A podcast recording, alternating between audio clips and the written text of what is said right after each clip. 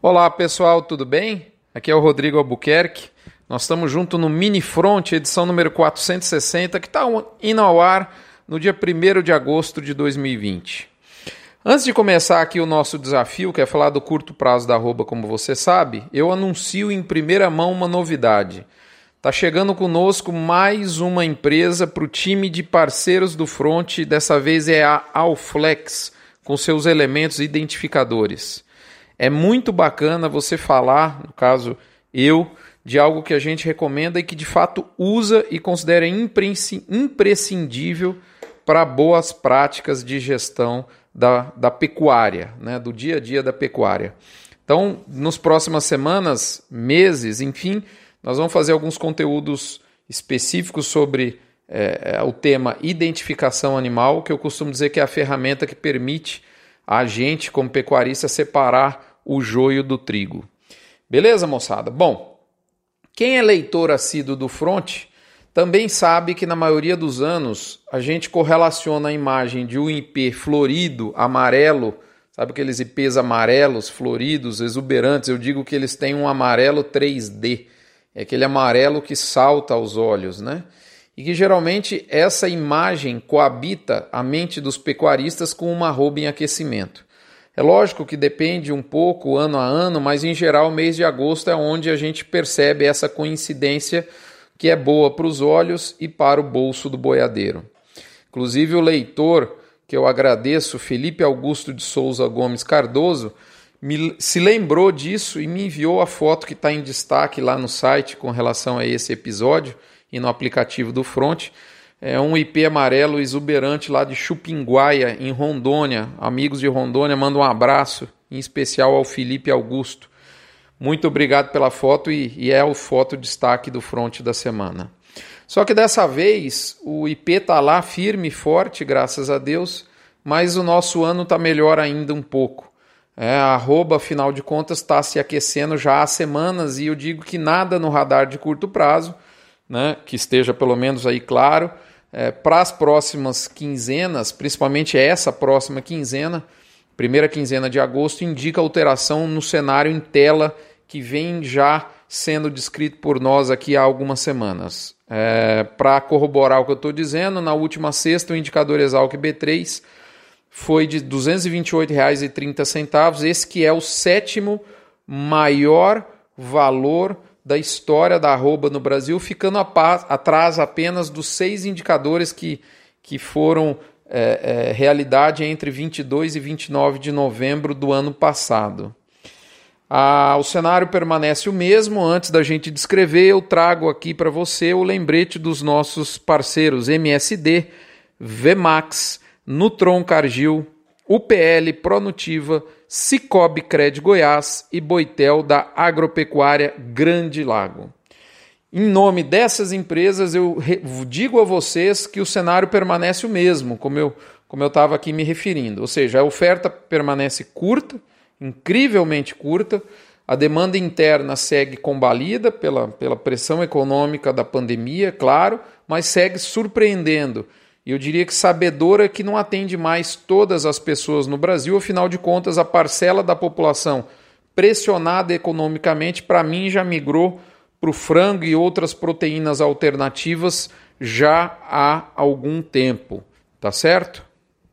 Desta forma, o que a gente está vendo é que o atacado bovino ignora a já elevadíssima competitividade do frango e se aquece mais ainda agora principalmente com a virada de mês e Dia dos Pais. Os frigoríficos de mercado interno seguem ativos, certamente exprimidos em margem, mas o pulso deles ainda pulsa.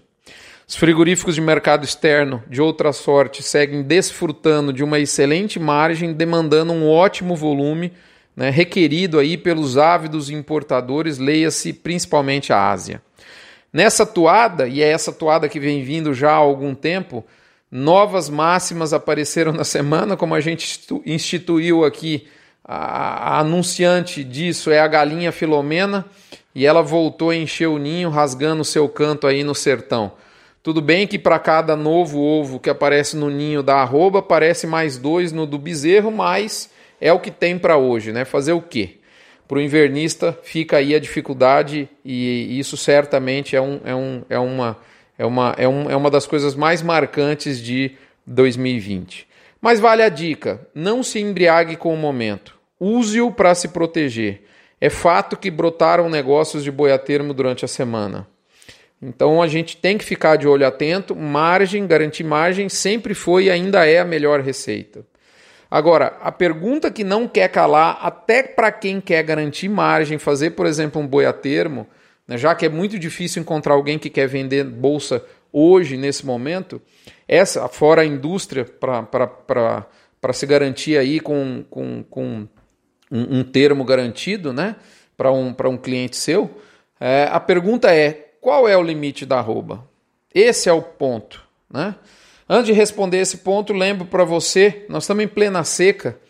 Muito importante você desenvolver em parceria uma inteligência dentro da sua fazenda em dois campos que são basicamente, melhor dizendo, desculpe, absolutamente sinérgicos, que, que são a gestão de pastagens, o manejo de pastagem e a suplementação nutricional, proteica, energética. Muito importante durante esse período da seca você maximizar o uso de par. Se você não tiver uma boa lotação na época das secas, e é óbvio que boa lotação, desempenho na seca é um desafio hercúleo, mas se você não tiver uma boa lotação, é difícil fazer uma média anual que remunere o seu sistema de produção. Portanto, fica aqui o lembrete da parceria Asbran né, e gerente de pasto.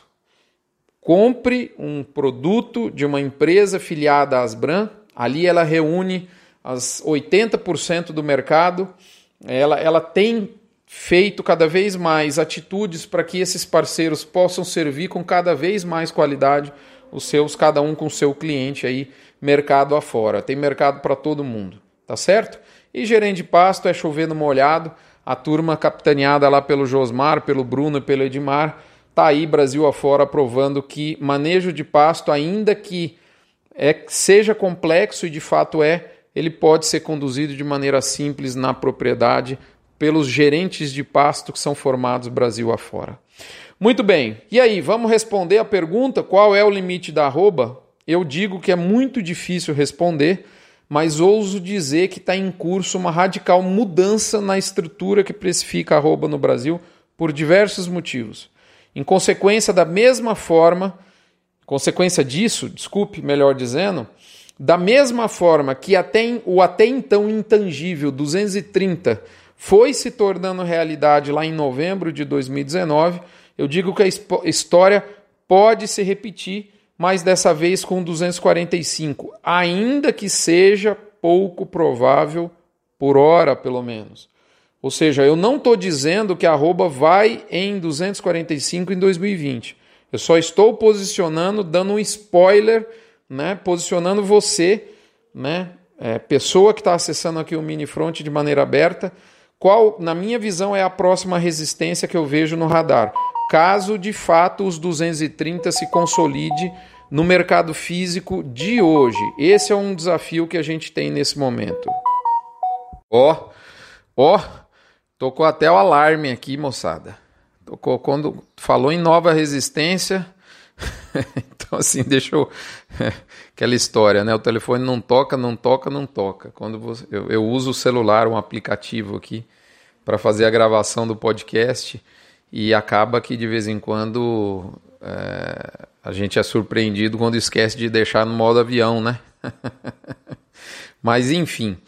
É, acho que ficou claro, né? É, se, no caso de nós consolidarmos a, a, a, resistência de 230 em São Paulo, que eu diria que está namorando para isso ocorrer, a próxima é 245. E essa, para mim, é a cabal e definitiva para 2020.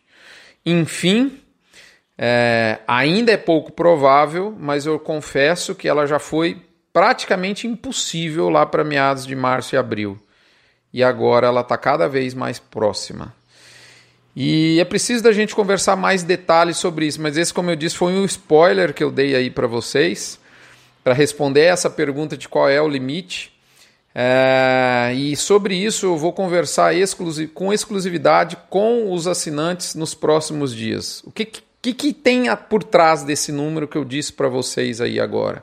Né? Nós vamos conversar com toda calma, com exclusividade com os assinantes, mas antes de terminar, agradeço a atenção de vocês, é, agradeço a, a audiência, esperamos vê-los em breve num novo episódio do Notícias do Front, junto com o Hospital de Amor, a quem eu mando a saudação e o lembrete a você para que você se torne um contribuidor da campanha do agro contra o câncer. Um abraço, fiquem com Deus, até a próxima semana.